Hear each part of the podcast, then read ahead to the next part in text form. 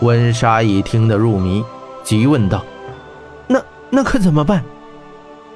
霍真道：“但那是神王的时代，七大神王有着虚无之主赐予的神力，事关着世界的安危，他们岂会坐视不理？七大神王用神力与七魔神恶战，最终七魔神被击败，逃离了鸿蒙。但他们并未放弃，他们躲在幽冥界，随时准备着再次归来，去实施他们那可怕的计划。”你所说的这些，我从未听人讲过。你要是从哪儿听来的？霍真的眼神流露出一丝悲伤，缓缓道：“北龙山，那里保存着这个世界最古老的回忆。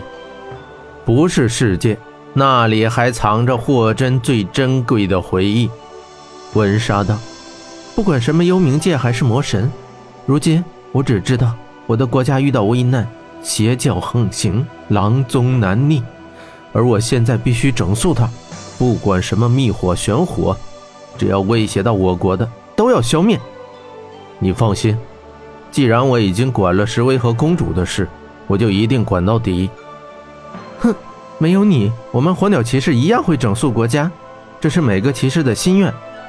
两人正在聊着，一名火鸟骑士匆匆跑上城墙，神色惊慌。跑到温莎身边说道：“不好意思，温队长，打搅两位一下。什么事？快说。”这名火鸟骑士说道：“呃，白吉先生来寻找队长您与霍先生，他说那名游骑兵快，快不行了。”温莎与霍真立刻跑下城墙，回到火鸟营房。一进入那间大屋，白吉先生正守在床边。穆拉提是全身颤抖，双眼圆睁，他的面色更加湛蓝，仿佛正在经受极大的痛苦。白吉先生，怎么回事？刚才他还很安详呢。温莎急忙问着。白吉先生放下手中的银针，说道：“这是寒毒攻心之兆，这毒一入心室，人便完了，神仙难救。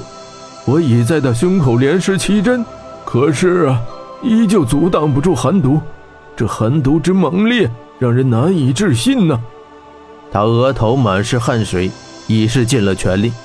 眼看白吉先生束手无策，温莎扶起穆拉提，双手不停地摇晃他的身子，大声道：“穆拉提，你快醒醒！你不能死！你和施维到底遇到了什么？你到底知道些什么秘密？到底是什么东西威胁着你们？快说呀！你醒醒！”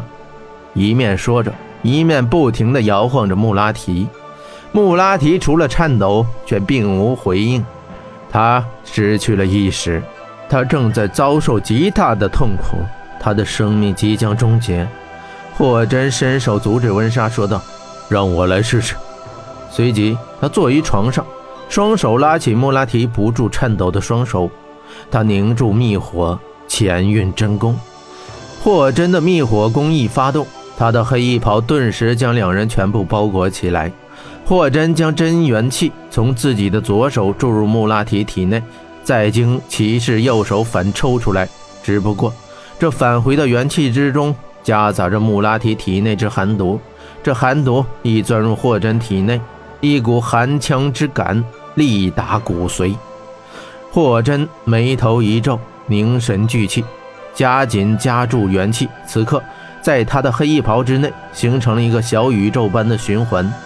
霍真的元气流经穆拉提体内，流经各大脉，再抽出寒毒返还霍真。这寒毒不停地被抽出，不一会儿功夫，霍真的脸色也变得湛青，而他的眉头、头发、右手以及肩头都凝结了一层薄霜。温莎和白吉惊讶地看着一些变化，不知所措。又过了一会儿，霍真身上的霜是越凝越多。温莎不禁有些担心，走了过去，拍了一下他的肩膀，问道：“喂，你没事吧？”手一接触到霍真肩膀，寒意立刻传来，他不由自主地缩回了手。霍真将身中密火熊燃，元气流转，脸色渐红润，身上的凝霜也渐渐被真火给融化，化成了水蒸气。一旁的温莎与白吉两人再看骑士穆拉提，他的脸色渐渐由震青变为苍白，颤抖转为平静，圆睁的双眼也闭上了，神色转为安详。霍真一展黑袍，站起身来，将穆拉提平躺放好。温莎问道：“怎么样？他的毒解了没有？”霍真摇摇头：“毒未能全解，但他总算度过了危险期。这毒真的这么厉害？连你也拿他没有办法吗？”霍真告知温莎：“他在用自身元气帮穆拉提抽出寒毒，只不过这种方法需要时间。”倘若霍真将元气猛烈注入，快速驱毒，穆拉提必然经受不住，只怕寒毒未尽，人先崩了。因此，他的寒毒只可一点点的以微火驱尽。霍真认为，最少需要一月时间，方能将这寒毒全部驱除。温莎道：“可是现在，我们未必有一月时间去等啊！我们必须尽快查清真相。”没错，所以。我需要一个强有力的工具，什么工具？霍真微笑着看了白吉，他认为白吉先生一定知道答案。白吉先生缓缓道：“霍先生需要的自然是天珠。”